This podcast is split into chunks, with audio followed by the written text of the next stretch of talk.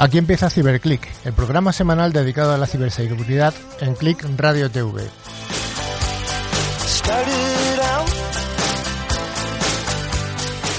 Sed bienvenidos y bienvenidas a esta cuarta edición del programa que aspira a ser el referente en España en este sector.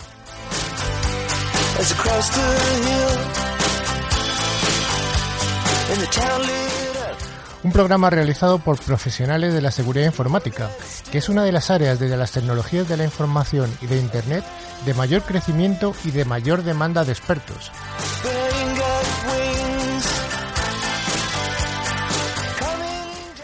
Desde CiberClick nos dirigimos tanto a oyentes profesionales como también al entorno doméstico, resolviendo dudas que puedan afectar tanto a grandes empresas como a pymes y a familias.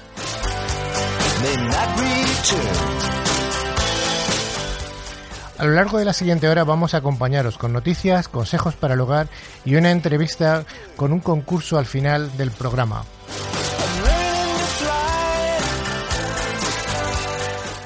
Queremos que este programa sea bidireccional.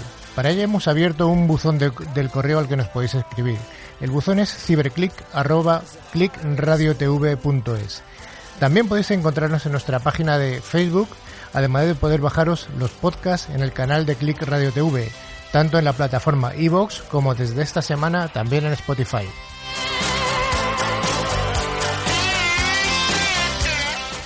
Hoy estamos en los micrófonos Javier Soria, Miguel Alcolea y el que os habla, Carlos Lillo. Hola, hacker. Muy buenas. ¿Qué tal? ¿Tenemos alguna recomendación en el espacio de ciberseguridad en el hogar? Hoy vamos a hablar del malware y los virus. Oh, qué interesante. Gracias, Javi. Miguel, Miguel, ¿qué tal? hola, vas a, Carlos, hola. vas a seguir comandando la, sección de noticias, ¿verdad? Sí, sí, sí. Siempre hay noticias destacables que contar. ¿Algo jugoso esta semana? Siempre, siempre queda alguna cosilla. Qué bien, qué bien. Vamos a esperar. Bueno, y este fantástico equipo está dirigido por quien habla, Carlos Lillo, y juntos vamos a acompañaros durante la siguiente hora.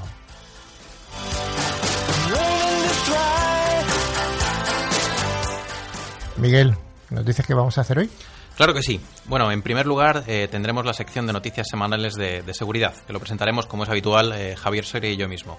En segundo lugar, eh, nuestra sección más demandada por nuestros oyentes, ciberseguridad en el hogar, en la que iremos desgranando las medidas y consejos más útiles para proteger nuestro hogar digital, donde todos vivimos ya que pensamos que es un hogar normal, pero no. Y acabaremos el programa con la habitual entrevista. En esta ocasión estará con nosotros Encarna Iglesias y Pablo Campos, de la Asociación Stop Violencia de Género Digital. Y como bien comentabas al principio, Carlos, acabaremos el programa con el habitual concurso en el que les regalaremos licencias anuales de antivirus. Hoy, gracias a Ingecom, mayorista de valor, el premio consistirá en cinco licencias del producto Bitdefender Total Security para cinco dispositivos cada una. Un gran premio valorado en 40 euros. Yo creo que es un premio que merece la pena concursar, ¿verdad? Por, un correíto, yo creo que sí. Un correíto, que va a ser una pregunta fácil o difícil. Bueno, yo creo que con que nos escuchen ya lo van a entender.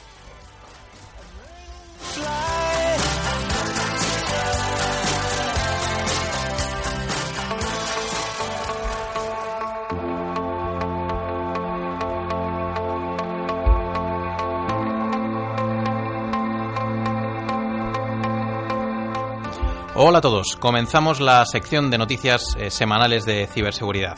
Como siempre comentamos, intentamos desgranar un poquito todas las noticias de la semana e intentamos mostrar o transmitir las que pueden ser más interesantes para nuestros oyentes. ¿De acuerdo? Eh, la primera noticia que vamos a comentar nos llega del campo de la seguridad informática y más concretamente del lugar que visitamos todos los meses. Eh, ¿A alguien se le puede ocurrir? Pues son las gasolineras. La noticia nos detalla la existencia de agujeros de seguridad en 189 gasolineras de España. Y recalco, de España, no estamos hablando de otro país del mundo ni nada por el estilo. Eh, ¿Y cuál es la problemática de, estos agujeros? Pues, pues que estos agujeros podrían afectar a, los niveles de combustible, temperatura o alarmas de los propios surtidores. Eh, Javier, eh, estos agujeros de seguridad que se producen por el Internet de las Cosas, que ahora preguntaremos qué es esto del Internet de las Cosas, ¿qué podemos hacer? ¿Qué son?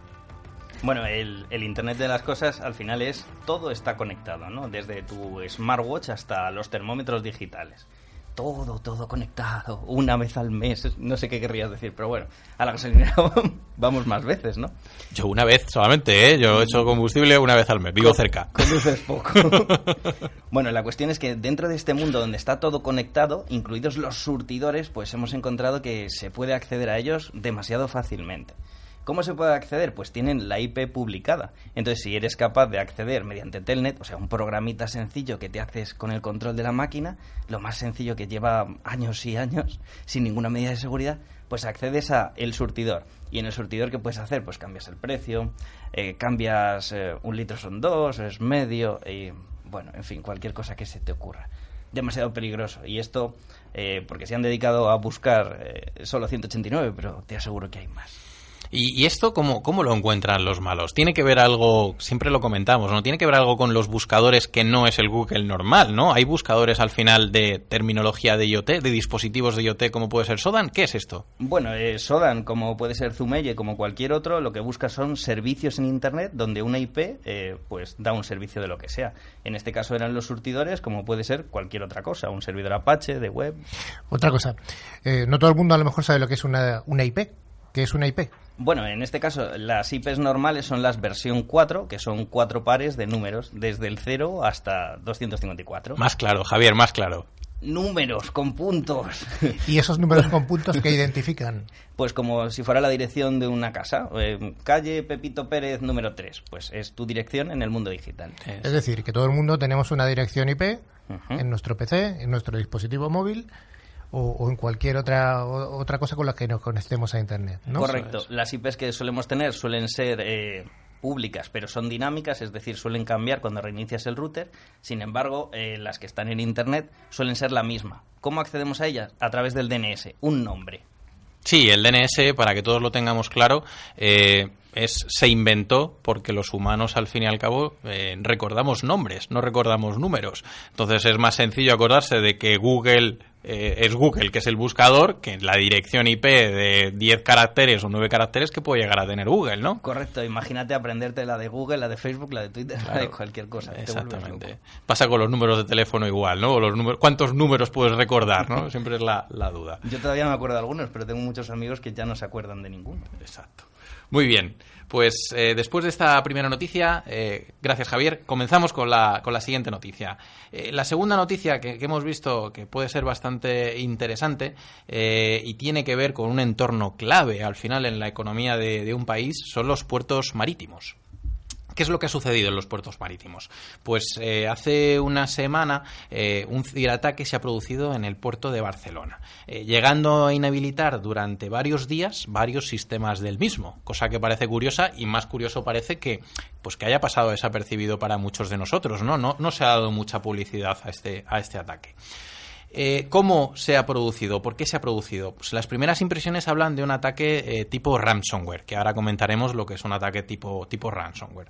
Y al final este ataque, para decirlo claramente, nos pide un rescate por nuestros datos.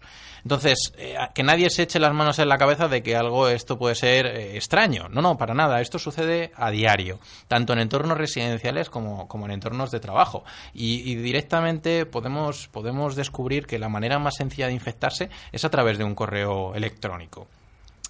Evidentemente, esta noticia es de calado, porque los puertos del Estado, pues al fin y al cabo, son una infraestructura crítica. Y, aquí vienen las dudas. ¿Qué es realmente una, una, infraestructura crítica, Javier? Y antes de que me contestes, yo aquí siempre me gusta hacer el apunte de que, para los más cinéfilos, para nuestros oyentes más cinéfilos, que vean Jungla de Cristal 4.0, porque ahí descubrirán lo que puede llegar a ser el mundo con una infección a infraestructuras críticas. Adelante, Javier. Bueno, pues al final una infraestructura crítica es un servicio público de una administración que cuando se ve interrumpido el servicio o modificado podemos sufrir mucho todos los habitantes de ese país o de ese gobierno. Eh, infraestructuras críticas, ejemplo, eléctricas, ejemplo, los puertos.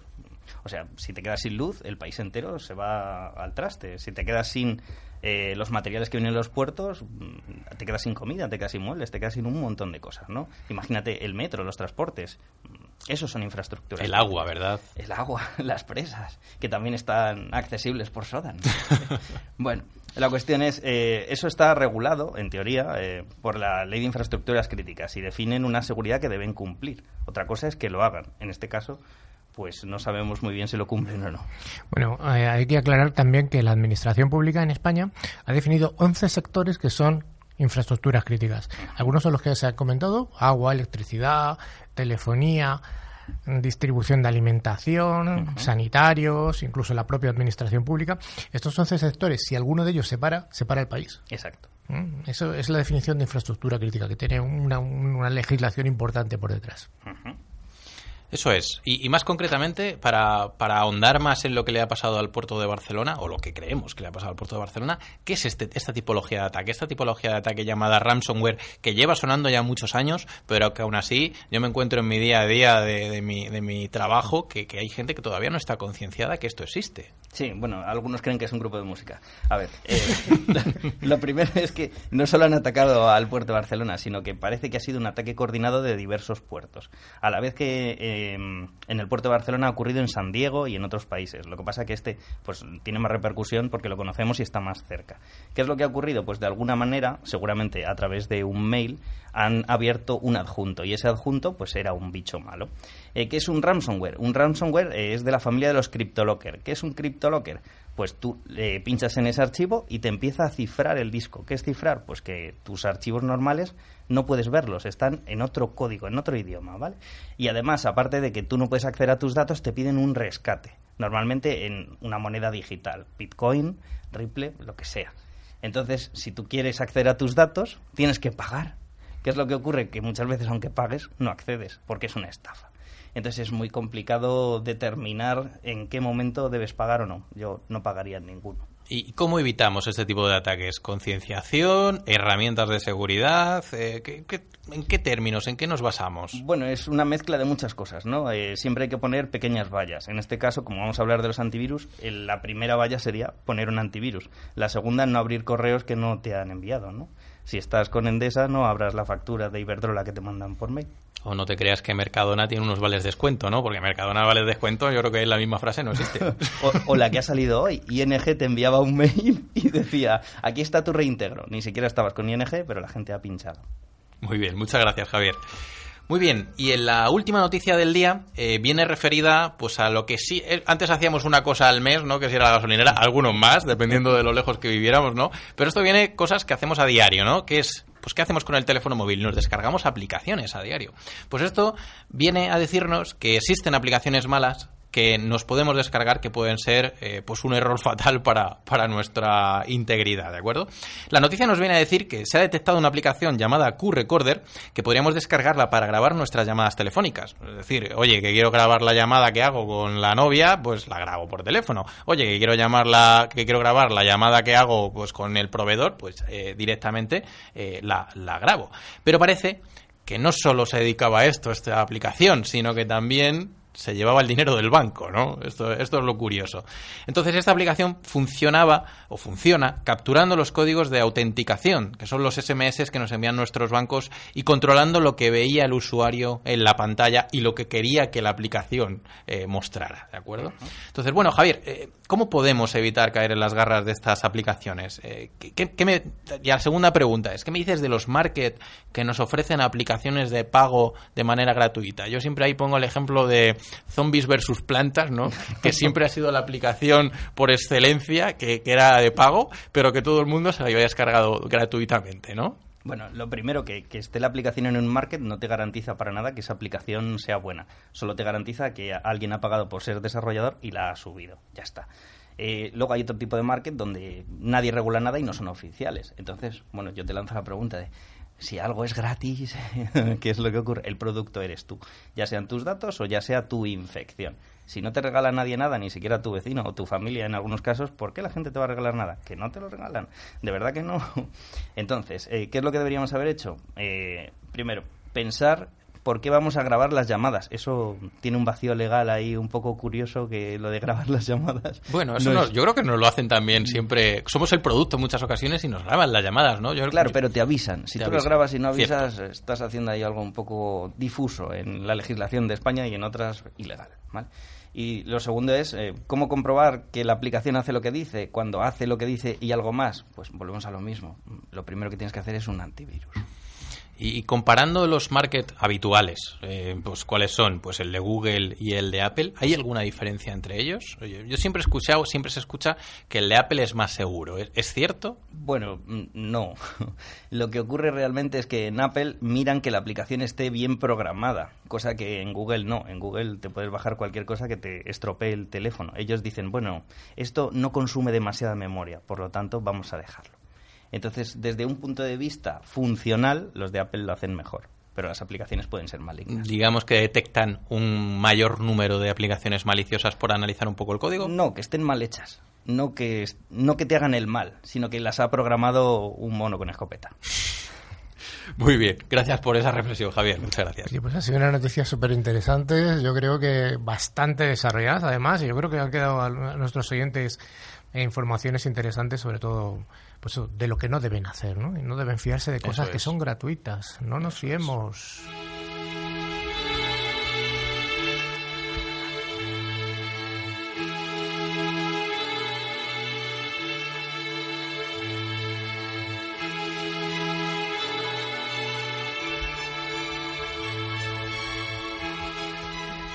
Bueno, pues una, vez acabadas las noticias, vamos a pasar a la siguiente sección que tiene que ver con esos consejitos para, para todos los hogares. Ciberseguridad en el hogar, la más que interesante sección de consejos para familias, para hogares y para todo tipo de colectivos.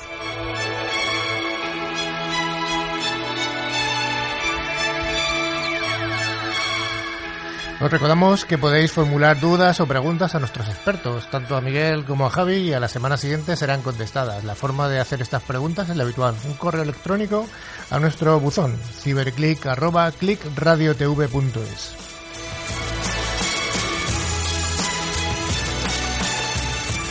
Hoy vamos a tratar el tema de los antivirus, eh, antivirus, pero antes habría que decir que es un virus. Oh, Bueno, normalmente lo suelen confundir mucha gente. O sea, el concepto general es el de malware.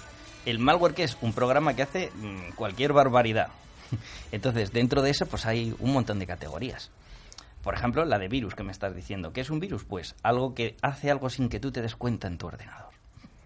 ¿Y además se replica o eso no es...? Bueno, depende de dónde preguntes, te dirán que sí o que no. Yo prefiero decir que la réplica es de los gusanos.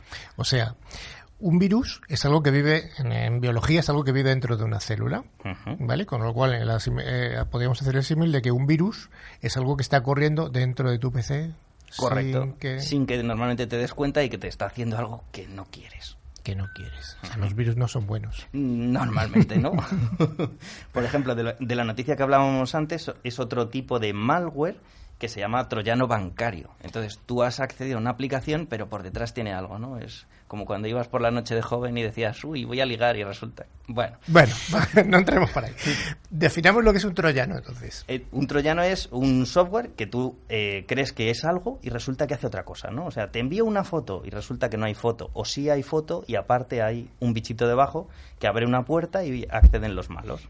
El ejemplo es el de Troya, ¿no? Yo creo que... Claro, el caballo de Troya. Exactamente. O sea, el caballo de Troya, recordamos para los que no están, no hayan visto la película, era que los eh, unos atacantes querían atacar, atacar un, espacio fortificado y lo que hacían era meter un caballito muy bonito, muy como si fuera un regalo. Como si fuera un regalo, pero dentro de ese caballito había unos señores, que eran los soldados, que bajaron por una, eh, por, por una escalerita cuando estaban todos dormidos y abrieron la puerta de la fortaleza. Y por ahí entraron todos los malos. Gran cuento, gran cuento, Carlos. En fin, otra, otra cosilla que podemos hablar es un gusano. También se habla de gusano. ¿Qué es un gusano? Los gusanos normalmente se autorreplican y se autoenvían solos. Entonces es una funcionalidad que tienen otro tipo de malware, ¿no? Por ejemplo, si nos acordamos del WannaCry, el WannaCry era CryptoLocker, como lo que hemos dicho antes, te cifraba y te pedía un rescate. Y además era gusano, se autorreplicaba y se enviaba a todos los sitios dentro de una red. Con lo cual, con que hubiera infectado un PC dentro de una organización, se replicaba sin hacer nada a nadie. Exacto, él automáticamente escanea los puertos, busca las puertas abiertas de una casa y dice, ah, por aquí me cuelo. Bueno, una vez ya que, está, que hemos hecho la tipología de las cosas malas, vamos a ver cómo lo solucionamos. ¿Qué es un antivirus?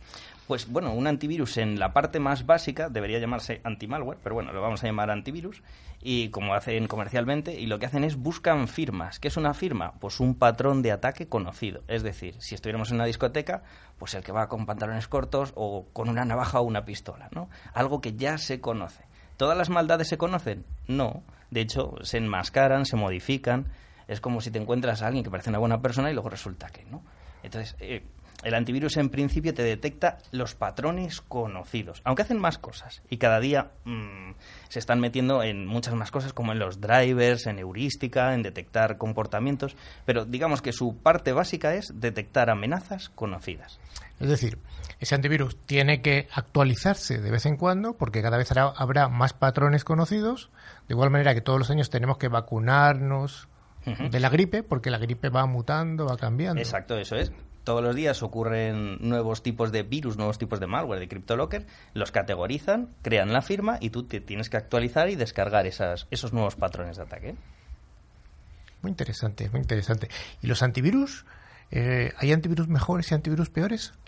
Bueno, sí, eh, depende de muchas cosas. Lo que pasa es que como detectan todos en principio las amenazas conocidas, pues vamos a situarlos todos en, en un stand dentro de la seguridad, una primera barrera te da igual un poco que sea uno o que sea otro. Aunque los hay mejores los hay peores. ¿Y los antivirus cómo deberían ser? ¿De pago o los gratuitos que podemos bajarnos por ahí por internet? Que gratis no hay nada, ni siquiera el amor de una madre. Bueno, la cuestión es, luego te pida chuchones y cosas, ¿no? O sea, entonces, no, mm, un antivirus gratis no tiene ningún sentido. Es como coger a alguien de la calle y decirle, ponme una cerradura. Eh, él tendrá la llave, ¿no?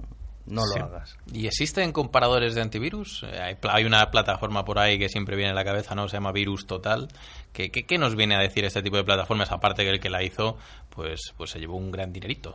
Bueno, realmente la idea no fue original de él. Ya había tres o cuatro plataformas que hacían lo mismo. Son agregadores de antivirus. Tú subes un, un adjunto que te han enviado en un mail que crees que es sospechoso y lo analizan 50, 60 antivirus. Entonces eso te sirve pues para categorizar cuál puede funcionar mejor o peor dependiendo del tipo de malware que te hayan enviado, si es que te han enviado alguno. Y el más rápido también, es importante, ¿no? En estos casos de infecciones, siempre el, quien detecta antes. El más rápido y el que menos recursos consuma, porque al final si tienes un equipo un poco antiguo y pones un super antivirus que consume demasiados recursos, pues bueno, al final, eh, antiguamente había algunos antivirus que les llamaban virus en sí mismos porque te consumían todos los recursos. Y me viene a la cabeza un tal Norton, ¿no? Que venía.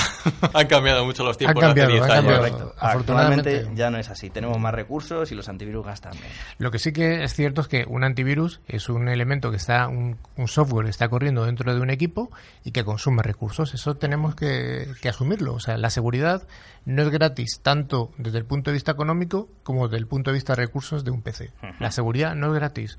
Es igual que los policías que llevan chalecos eh, salvavidas. Antibalas. Antibalas, perdón. Esos chalecos cuestan mucho dinero y además son incómodos y dan calor. Pues esto es igual, el antivirus es el peaje que hay que pagar. Correcto. Pero de hecho lo que hay que hacer es concienciar a todo el mundo porque mucha gente que trabaja en ciberseguridad en los teléfonos o en las tablets no pone nada, solo lo pone en el ordenador. Entonces el antivirus hay que ponerlo en todos los sitios, incluidos servidores, teléfonos, tablets, todo. Entonces, como resumen de esta, de este, de estos brico mensajes de ciberseguridad en el lugar del día de hoy, todo el mundo tiene que tener un antivirus, antivirus de pago. En principio, la marca, bueno, pues tampoco queremos aquí mojarnos, no es un, no es un espacio publicitario. Que nos pregunten si quieren, eh, a través de correo se contestará. Pero todo el mundo antivirus en todos los dispositivos y de pago. No vale la seguridad gratuita, eso no es seguridad. Piratear un software aparte de un delito no es buena idea.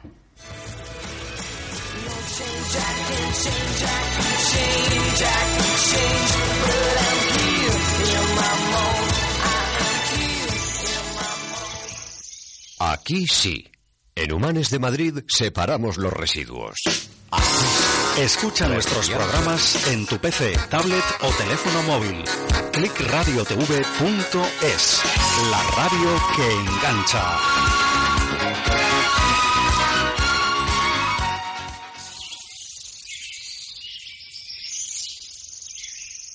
Aquí sí. En Humanes de Madrid separamos los residuos. Aquí sí. Ferrovial Servicios. Humanes avanza.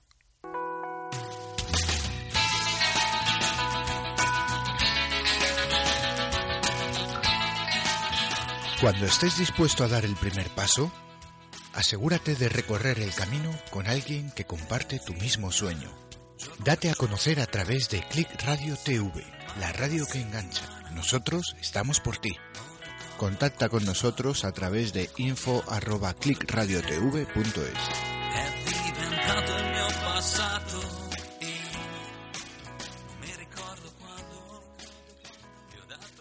Porque no todas las aguas son iguales, cuando bebas agua mineral, acuérdate de mirar la composición mineral.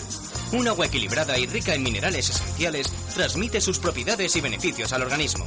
Agua mineral Sierra Cazorla es un agua equilibrada gracias a los minerales que contiene. Es baja en sodio y tiene un alto contenido en calcio, magnesio y bicarbonatos. Agua mineral Sierra Cazorla, porque quieres lo mejor para ti y para los tuyos.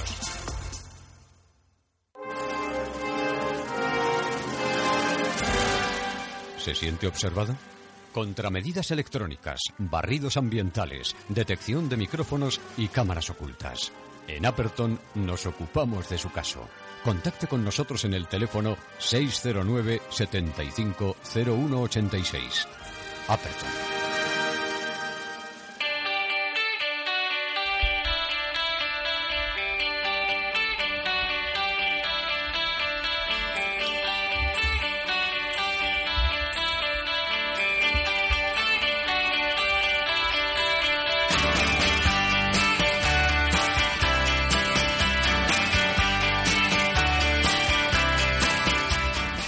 Gracias por seguir al otro lado después de estos interesantísimos consejos que nos han dado.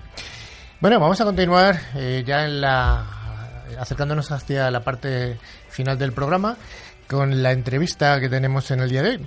Es una entrevista un poco diferente, porque otros días hemos tenido a personas del mundo de la ciberseguridad, tanto del mundo de vista, del punto de vista de los proveedores como de los consumidores de ciberseguridad en el entorno empresarial. Y hoy tenemos a una de estas organizaciones, organizaciones que creemos que son muy útiles. En concreto hoy tenemos a Encarna Iglesias y a Pablo Campos, vicepresidenta y vicepresidente respectivamente de la Asociación Stop Violencia de Género Digital. Hola Encarna. Buenas tardes. ¿Qué tal Pablo? Buenas tardes. Pues lo primero, bienvenidos aquí a CiberClick. Esperamos que, los consejos que estamos dando desde el punto de vista de la, ciberseguridad eh, vengan acorde a todo lo que tenga que ver con la violencia digital, que es eh, yo creo que el, ámbito de vuestra organización. Bueno, lo primero es preguntaros para qué sirve una organización como esta. ¿Para qué la creasteis? Pues precisamente para que la gente eh, se concienciara de que los delitos digitales existen y, en la mayoría de las ocasiones no sabemos dónde acudir para que nos ayuden. Cuando pasas por una experiencia mm, personal que te ocurre y ves cómo te sientes, pues luego te quedan las ganas de que los demás no se sientan igual, porque es muy desagradable. O sea que un poco la asociación ha, ha nacido por una necesidad no sé si de preguntaros si en primera persona o de alguna persona que hayáis conocido que ha sufrido este tipo de, acosos o ataques. La mayoría de estas organizaciones nacen después de. Después de, nunca es, Siempre. nunca es a priori. Nunca es antes de. Lo que pasa que, bueno, al final te vas dando cuenta pues que es un mal necesario hoy en día, puesto que nuestra vida es Internet, todos navegamos por Internet creyéndonos que sabemos hacerlo y realmente sin saber hacerlo en la mayoría de las ocasiones. Efectivamente, para eso está este programa, ¿no? Para enseñar a la, gente. Tenemos también que hacer algún tipo, algún, algún especial, que lo haremos, dedicado al uso correcto o al menos el menos incorrecto de las redes sociales. Pero bueno, eh, Pablo, ¿qué tal? ¿Ayudando a Encarna? Pues aquí muy bien. Sí. Llevas mucho tiempo también en la asociación. ¿Hace cuánto tiempo que, que nació la asociación? Desde el inicio. De... Eh, tres años va a hacer ahora. Somos la primera asociación en España de violencia de género digital. Sois la primera asociación. ¿Y cuánto tiempo lleváis, dices? Tres años. Tres años. Parece poco, fijaros. Parece poco, pero mm, a mí en ocasiones se me ha hecho muy largo porque es muy difícil el, el concienciar a la gente. Y no solamente a la gente, es que eh, la falta de educación digital está en todos los ámbitos. Profesionales, organismos oficiales, en todos. Fíjate, no, no decía que me pareciera poco en cuanto a la asociación. Digo que me parece que hace muchísimo tiempo que hay redes sociales, que hay un peligro evidente de mal uso. Las, redes sociales son buenas, lo, malo es usarlas mal, ¿no? Pero es cuando se han empezado a ver mayormente las consecuencias de las redes sociales. Yo creo que eh, las redes sociales llevan más años, pero WhatsApp, que ha sido uno de los últimos en llegar, que todo el mundo nos hemos enganchado a él como si nos fuera la vida en él, eh, ha sido realmente cuando ha dado el bombazo En los ataques digitales, en los insultos, en las amenazas, en, en las agresiones, en la difusión de fotos tan fácilmente como se hace. O sea, vosotros eh, veis claramente que hay una evolución mm, de importante crecimiento en, en, cuanto a tipo de ataques o ciberataques. Eh, fíjate, hace unos años había redes sociales como Facebook y esta primera que hubo en España que se dedicaba sola, que la utilizaban solamente niños y adolescentes. Twenty. ¿vale? Twenty, ha desaparecido prácticamente, ya es residual el uso. Facebook yo creo que se mantiene ahí mm, con un vigor interesante, no sé si mucho debido a la publicidad, pero efectivamente WhatsApp no vive tanto de la publicidad y sí que es se ha convertido en la red social más, usada. Más usada. Sí, sí, sí. Más que red social ha pasado a ser una red social, ha pasado a ser un medio de comunicación te das cuenta, ya son muy pocas personas quien utilizan para comunicarse ya un SMS o incluso una llamada. Ya WhatsApp, más que una red social, ya se convirtió en parte de un medio de comunicación importante para las personas.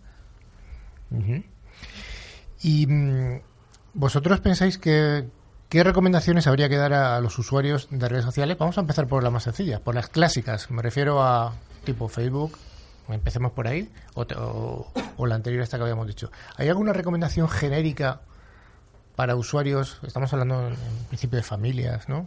Sí, yo siempre doy la misma. No separar la vida digital de la vida normal, del día a día. Usar el sentido común. Yo creo que es la más importante. El sentido común, por ejemplo, es que si vas a, tu portal y no, no, le dices al portero, hoy he hecho arroz con leche para comer y a mi hijo le ha gustado mucho y la receta es esta y además mira la foto de mi trabajo. Eso no se lo dices al portero de tu casa. Ni le digo dónde estoy, ni lo que hago, ni cómo lo hago, en todo momento. O sea, transmito mi vida en directo a través de las redes sociales, con el peligro que eso conlleva en todos los ámbitos. En todos los ámbitos, exacto. O sea, fijaros, es que a mí me resulta sorprendente. O sea, yo con los cuatro vecinos de mi portal, pues hablo mm, de conversaciones interesantes sobre el tiempo y tal. Eh, ¿qué, tiempo hace hoy? Más maravilloso. Al día siguiente es la, misma, la misma conversación. Y sin embargo, por redes sociales, pues ponemos que si hemos cambiado sofá, que si hemos ido al Ikea, que no sé qué, que si contamos toda nuestra vida y sin embargo en persona no lo contamos. Y, y por otra parte, si se lo cuento a mi vecina, se lo cuento a mi vecina en, en, primera persona. No va a haber otro, otro interlocutor más, sin embargo, si lo publico en una red social, ¿quién lo va a ver? Pues... Hay otra cosa también muy característica. ¿Cuántos amigos tienes en tu vida real? ¿20? ¿25? Y ya son muchos. Y ya son muchos. Tú mira cuántas personas tienes en tu perfil. Cientos. ¿De qué los conoces? De nada pero le das más información que a un, a un amigo, a un, verdad, a un amigo de siempre, te puede costar más trabajo darle una información privada que a una persona que no conoces. Nos ponemos a escribir y nos volvemos locos. Se nos olvida todo. La vergüenza, eh, los miedos, todo. Ten en cuenta que sobre todo la gente joven intentan exponer, piensan que entre más, entre, entre más exponen sus vidas, más seguidores ganan.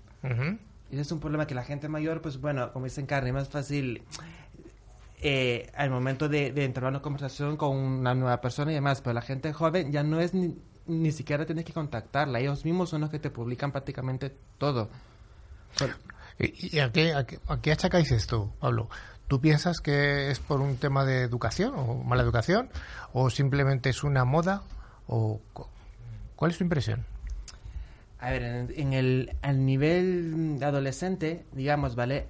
Quieras uno también, feo decirlo, pero ha hecho mucho daño en la palabra influencia, ¿vale? Que ellos pretenden de que entre más seguidores tengo, más popular soy o más la gente me quiere, ¿vale? Eh, eso, ¿cómo te puedo decir? Eh, ¿Vale? E, eso, entonces la, la gente joven no es consciente porque tampoco sus padres se lo han educado antes. Entonces, no tienen ese cuidado de exponer su, vida personal o, exponer su intimidad. ¿Y, y, tú, Encarni, tú eres madre, yo también soy padre.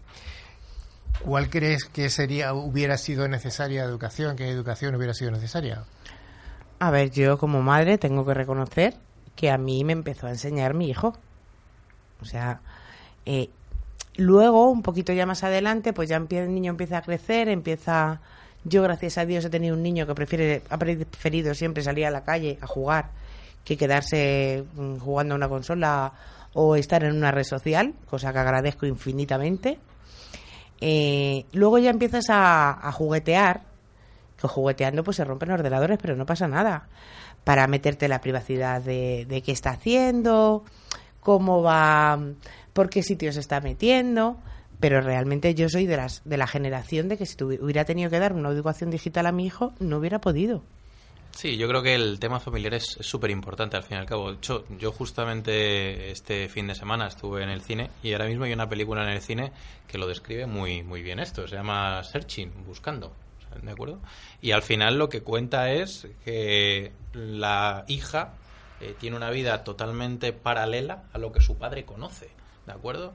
Y en un momento determinado esta hija pues sufre un percance y, no está y el padre la manera que tiene de poder encontrarla es abriendo su ordenador y descubriendo ese mundo paralelo que existe y que el padre desconocía totalmente.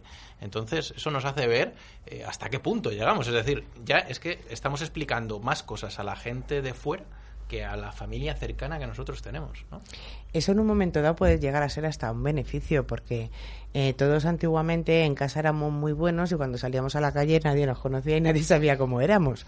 Ahora, pues bueno, mm, pasa un caso de estos, de una desaparición o una cosa de estas, y tienes esa facilidad de conocer ese otro mundo. Yo siempre digo que Internet es un mundo maravilloso y es una herramienta que nos puede facilitar muchísimo la vida a todos. El problema es cuando le anteponemos a todo lo que le estamos anteponiendo, a una vida social, a, un contacto, a una comunicación y sobre todo cuando lo usamos, mm, ya te digo, de manera eh, incorrecta. Sí, incluso eh, yo creo que ha derivado a todos los males al final, ¿no? Incluso los métodos de, ligar, al fin y al cabo, se han transposicionado totalmente al mundo virtual y ya hay gente que, bueno, tiene allí una vida paralela o varias vidas paralelas en ese, en ese entorno, que, que puede ser sin Además, te, la, te, la, te, la, formateas a tu gusto, o sea, tú haces tu vida ideal, creas tu vida ideal y el problema es cuando hay gente que termina creyéndose esa vida que se ha inventado. Que la hay, ¿eh? Eso es, eso o sea, la hay. Bueno, mm, a todos nuestros invitados les pedimos alguna canción para endulzar un poco, porque siempre los temas pues pueden ser un poquito complicados. En este caso, a Encarni le pedimos una, una canción y nos pidió esta que está sonando de fondo. Yo creo que es una canción de los años 80, muy ochentera, a mí me gusta mucho. Flashdance, ¿por qué? Pues no sé, es una canción que siempre me ha transmitido mucho y sobre todo me da mucha energía. Te da mucha energía, ¿no? Sobre todo en estos momentos así un poco tontos que puedas tener. Cuando empiezas ahora así, en este momento que va a empezar ahora, mm, te mete un chute de energía para arriba, vamos. vamos sí a o sí. Escucharlo. Bueno,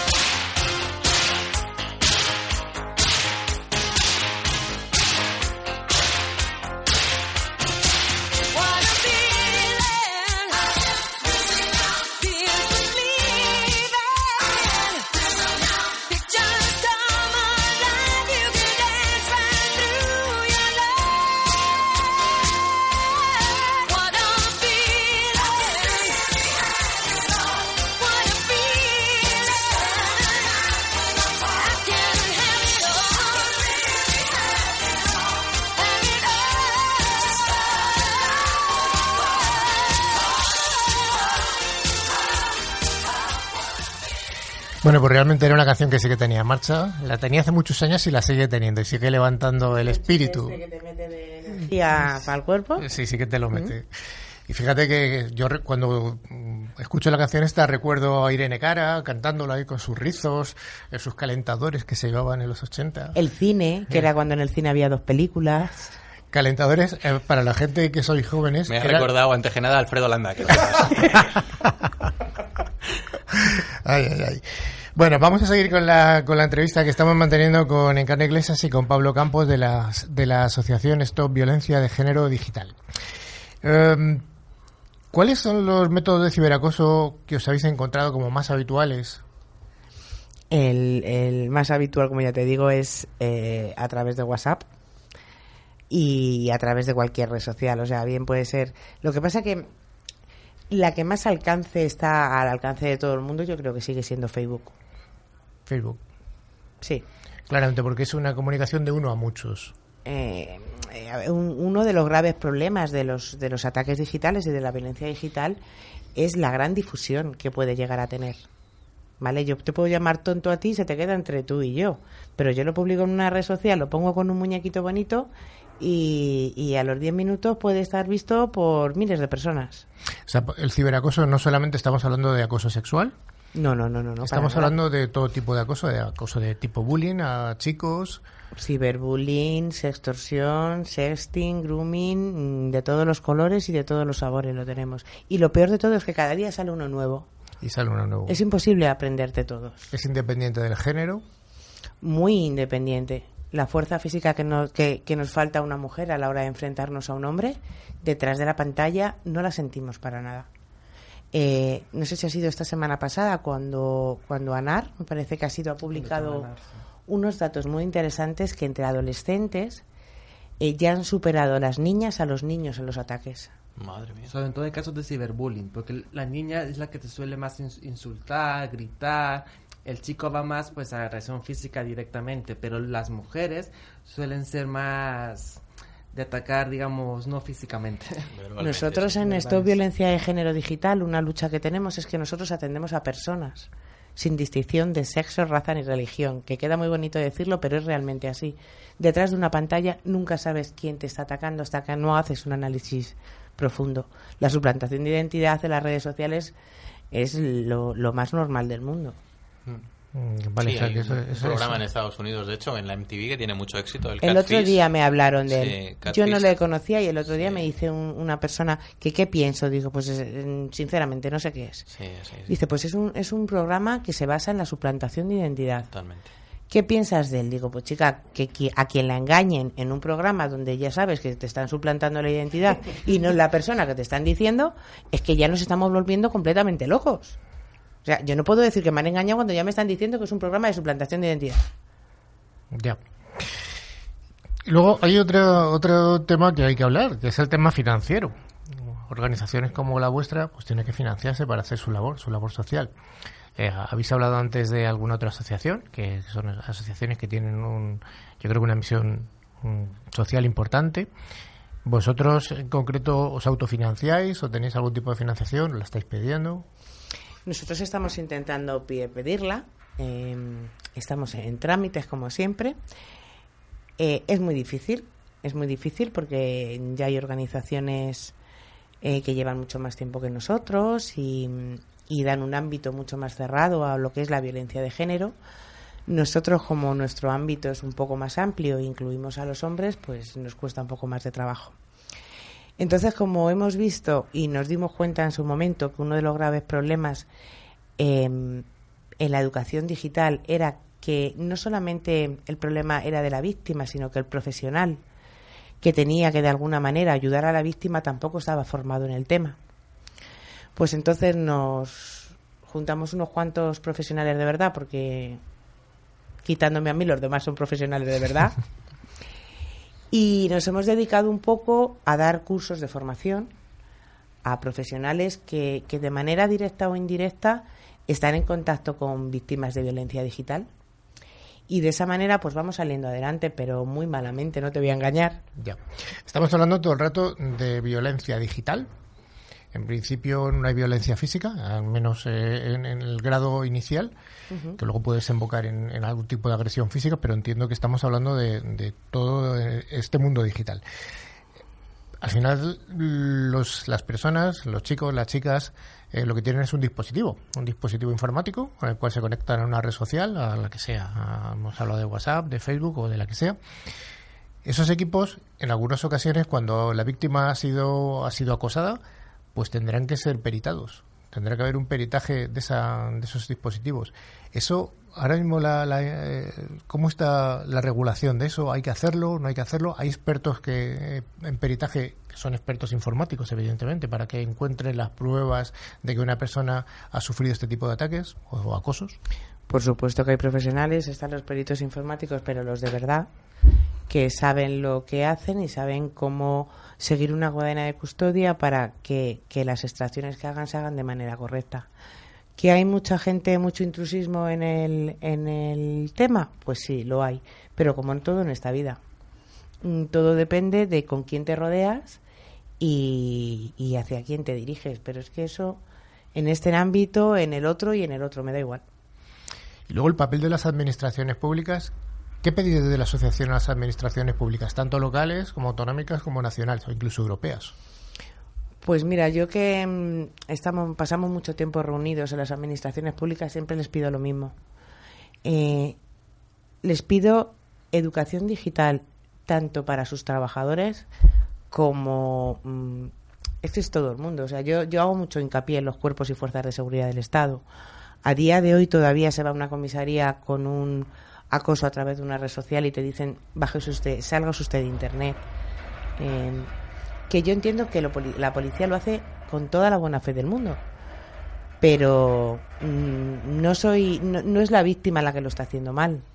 Ya. ¿Sabes? O sea, todavía hace falta mucho, mucho, mucha concienciación, mucha educación de lo que son las evidencias digitales y cómo se tratan.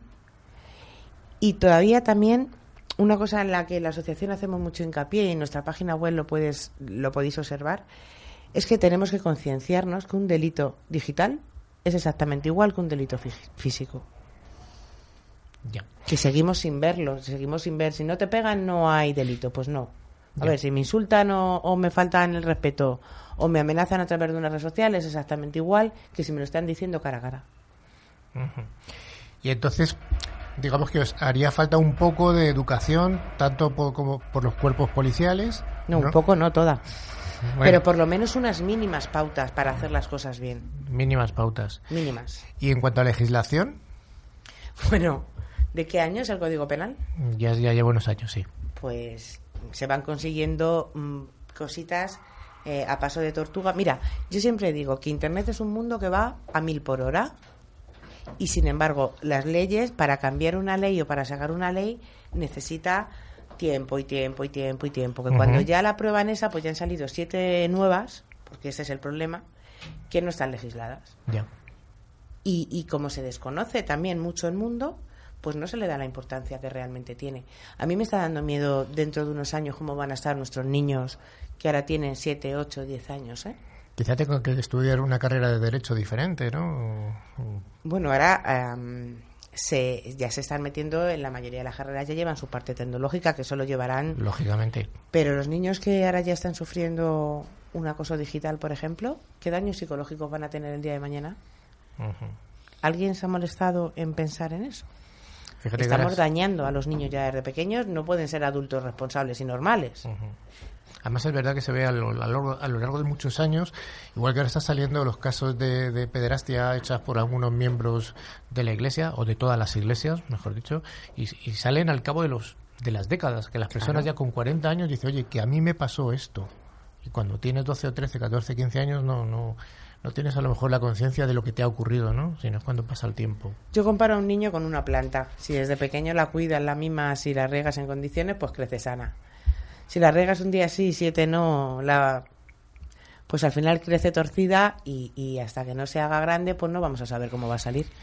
Bueno, pues vamos a, vamos a esperar que asociaciones como la vuestra ayuden a que esos niños y que las administraciones en general, que la sociedad evolucione para que, no salga doblada, ¿no? que no salga torcida. ¿no? Ojalá. Muchas gracias, Encarni. Muchas gracias, Pablo. Gracias a vosotros.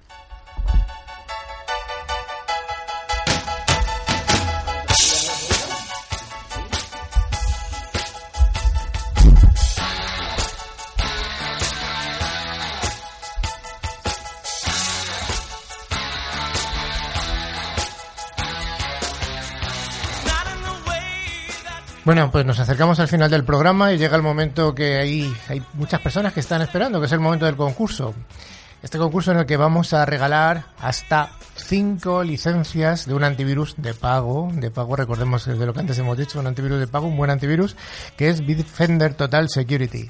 Es un regalo que cada persona que se lo lleve va a llevarse este antivirus válido para hasta cinco dispositivos. Dos móviles, una- un móvil, dos PCs, lo que sea, ¿vale? Nos da igual. Es un premio que está valorado en, en 40 euros cada, cada licencia. Es una licencia anual. Para concursar, ¿qué es lo que debéis hacer? Pues enviar un correo a nuestro, a nuestro email corporativo, es decir, a ciberclick.clickradiotv.es, indicando nombre, dirección y teléfono de la persona que quiere concursar. La, la pregunta es muy fácil.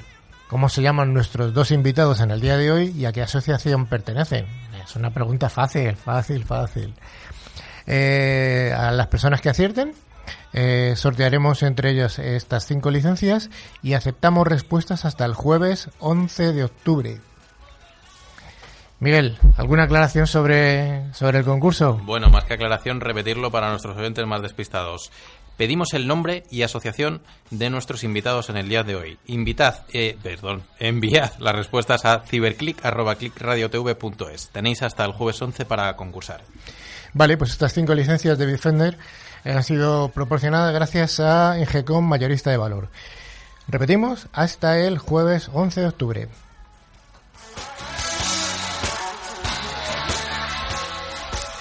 Estimada audiencia, Ciberclick llega a su final esta semana más y os decimos lo que dice la canción de fondo, que todas las canciones que ponemos tienen su mensaje. Esta canción es Hold the Line, estar a la espera una semana más. Hasta luego. Hasta luego.